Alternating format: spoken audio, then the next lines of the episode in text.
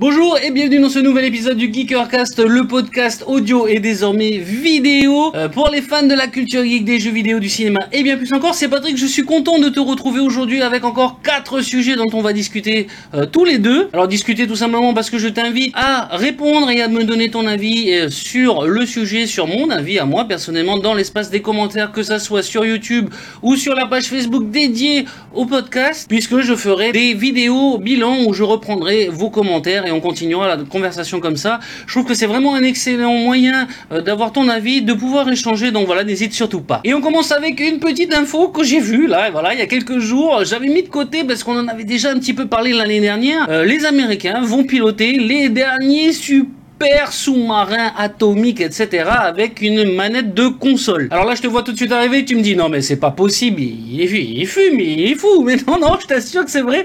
Je t'assure que c'est vrai, l'info est réelle et a été validée. Et c'est ainsi que sur l'USS Colorado, le dernier sous-marin atomique, la toute dernière nouvelle génération, une manette de Xbox va être utilisée dans le sous-marin pour piloter quelque chose, voilà, en temps de guerre. Alors bien sûr, il ne s'agit pas encore, et je dis bien pas encore parce que ça va arriver forcément puisqu'on passe un cap là quand même de piloter le sous-marin en lui-même. On aura quelqu'un avec une manette de Xbox qui va pouvoir euh, faire tourner le périscope et le piloter euh, comme ça à distance avec euh, sa manette. Alors c'est vrai que c'est vraiment incroyable quand on sait le pognon que ça coûte ces sous-marins-là, quand on sait l'importance que ça a en temps de guerre ces sous-marins-là. C'est vrai que c'est quand même bizarre d'utiliser une manette de console pour pouvoir piloter un truc aussi simple entre guillemets que le périscope. Mais là où j'ai vraiment vraiment été bluffé, c'est que voilà, c'est une manette de console quoi. Tu te dis les mecs ils ont investi des centaines de millions de dollars dans un bâtiment nouvelle génération, sous-marin, atomique et compagnie, pour au final utiliser une manette de console que tout le monde peut avoir dans son salon pour euh, piloter le périscope du sous-marin. C'est assez, ça, ça fait un peu mal au crâne, ça fait un peu mal au crâne. Alors bien sûr, euh, les Américains, parce que forcément ça a réagi un petit peu quand même, hein, forcément, les Américains ont bien sûr donné une raison à cela. Il y en a deux principales. La première chose, c'est que comme ce sont des consoles qui se vendent énormément euh, sur le marché américain, euh, il n'y aurait pas, apparemment pas donc d'adaptation pour celui qui va piloter le périscope. Donc je suppose qu'avant on devait avoir une petite formation sur les touches, comment ça se passe, etc. Maintenant tiens, prends ta manette, roule ma poule, vas-y, pilote-moi ce satané périscope. Et un autre point que l'armée, l'US Navy a dit, c'est tout simplement qu'on pouvait la remplacer, que ça coûtait rien du tout et qu'on pouvait trouver n'importe où. Ils peuvent être en déploiement n'importe où dans le monde. Il suffit d'aller acheter dans n'importe quel magasin la manette pour pouvoir le piloter. Alors bon, on passera hein, sur les trucs de sécurité parce que si n'importe qui peut aller acheter la manette pour aller dans le sous-marin, etc., ça, ça, ça, pique un peu les neurones. Mais en tout cas, je trouve ça plutôt pas mal. Et surtout, il y a une question que je me suis posée, peut-être que tu vas pouvoir me répondre pourquoi la manette de Xbox et pas celle de PS4 Si t'arrives à me répondre à cette question, bah écoute, tu n'hésites pas, tu mets un petit commentaire parce que franchement, je me suis dit, mais pourquoi Microsoft? Pourquoi pourquoi la manette de Xbox? La PS4, c'est celle qu'ils ont le plus. Et en même temps, c'est assez incohérent, tout simplement parce que s'ils voulaient vraiment euh, la manette qui a le plus de chances de convenir à l'équipage, ça aurait été une PS4, je suppose, puisque c'est celle qui se vend le plus. Ça, ça pique, ça pique. En tout cas, voilà, la petite news, la petite insolite de ce, de ce Geekercast. J'aimerais bien avoir ton commentaire, ton avis, donc n'hésite surtout pas pour qu'on puisse un peu en en, rigoler ou en échanger tout simplement. On va passer au deuxième sujet de ce Geekercast puisqu'on va parler de WhatsApp. WhatsApp qui a mis en ligne, en place euh, quelque chose que les utilisateurs de ce, de ce réseau social, de cette application, euh, voulaient depuis longtemps, la possibilité de supprimer un message. Parce que oui, c'est vrai, on l'a tous fait au moins une fois dans notre vie, que ça soit un message sur Facebook, que ça soit un SMS, un mail, etc.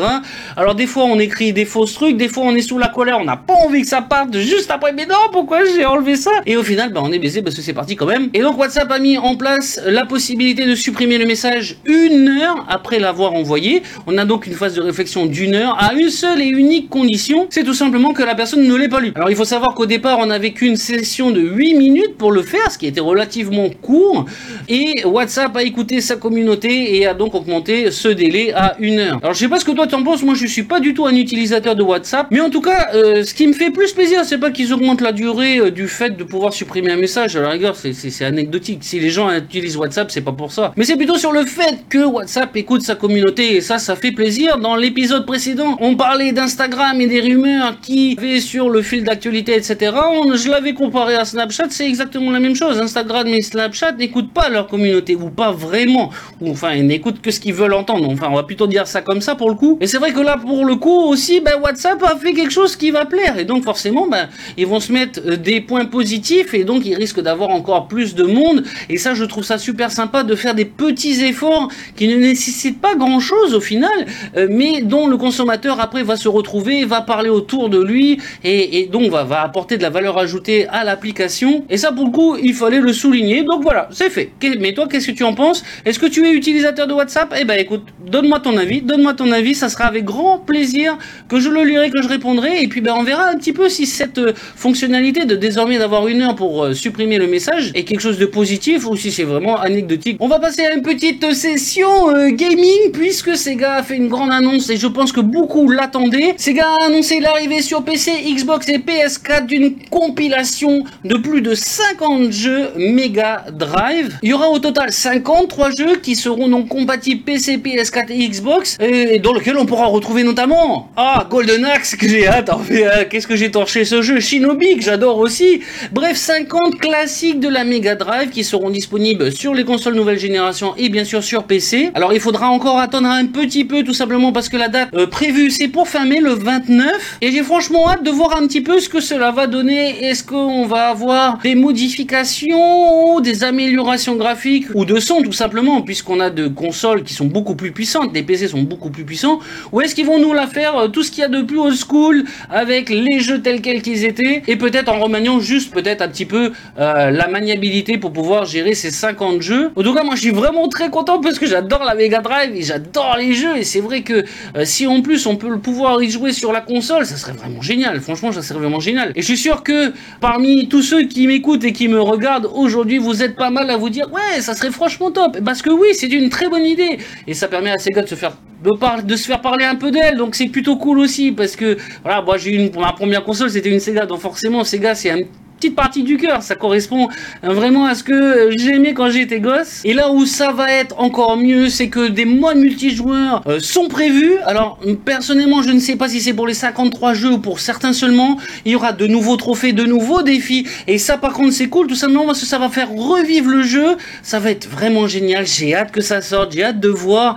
Euh, peut-être que je vous ferai un retour dans un Geekercast bien après le 29 mai, du coup, histoire de voir un petit peu, euh, d'avoir, de peut-être essayer de tester de vous dire, bah voilà, mon avis, mon ressenti là-dessus. Et peut-être qu'on pourrait échanger d'ailleurs vos ressentis également après cela. Alors par contre, ben voilà, mauvaise nouvelle, il n'y a pas le prix. Et ça, c'est vraiment un truc bizarre. C'est-à-dire qu'ils font une grosse renfort de publicité plusieurs mois à l'avance et on n'a pas le prix. Alors à mon avis, il va pas être léger. Hein, voilà, je, je, vous donne mon avis, je te donne mon avis. À mon avis, il va pas être léger. On risque de se faire un petit peu bananer sur le prix, je pense. En tout cas, je pense que le prix va pas être euh, très très bas. Pour le coup, sinon, il l'aurait dit. Je saurais fait un, un atout en plus.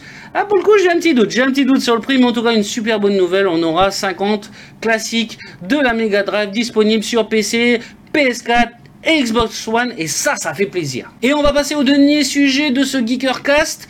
Euh, on va parler du Bitcoin et surtout, euh, tout simplement de euh, l'absence de publicité ou plutôt de l'effacement des publicités, que ce soit sur Google ou sur Twitter. En effet, les deux gros mastodonte, réseau social, moteur de recherche et compagnie, euh, ont indiqué qu'ils avaient la même politique dessus, c'est-à-dire qu'ils allaient bannir toutes les publicités pour le Bitcoin. Et quand je dis Bitcoin, c'est aussi toutes les autres crypto-monnaies. Voilà, c'est pas juste cibler ça, mais en priorité le Bitcoin, celui qui domine ce marché-là de la crypto-monnaie. Vous n'aurez donc plus sur Twitter et sur Google les annonces pour trouver un conseiller, un portefeuille pour investir, pour racheter, pour revendre vos crypto-monnaies. Ça y est, ce moment-là va être résolu. Vous n'aurez plus du tout. Alors pour l'instant, c'est en phase de préparation. Ça sera efficace à partir de juin 2018. Et donc, en fait, officiellement, euh, bien sûr, c'est pour lutter contre les fake news et les arnaques. Parce que bon sang, qu'est-ce qu'il y en a de faux sites euh, qui euh, promettent d'acheter des bitcoins ou n'importe quelle autre crypto-monnaie vraiment pas chère, qui vous proposent d'avoir des portefeuilles sécurisés, etc.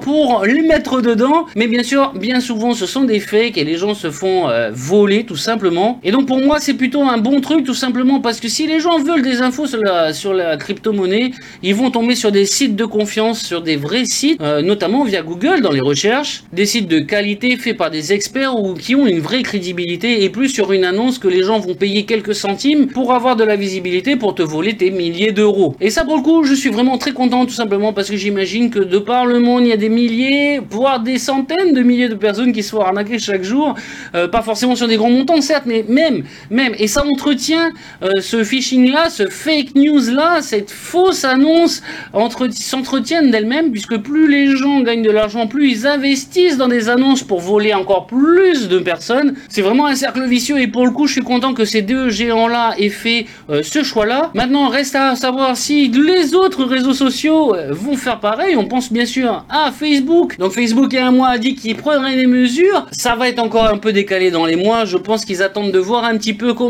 les réactions des gens vont se faire, etc.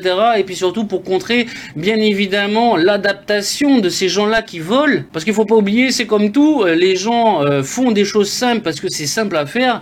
Euh, dès qu'on leur met un peu des barrières, ils vont trouver d'autres moyens de le faire quand même, de toute façon. En tout cas, voilà, moi je pense que c'est une très très bonne nouvelle, que ça soit assaini un petit peu.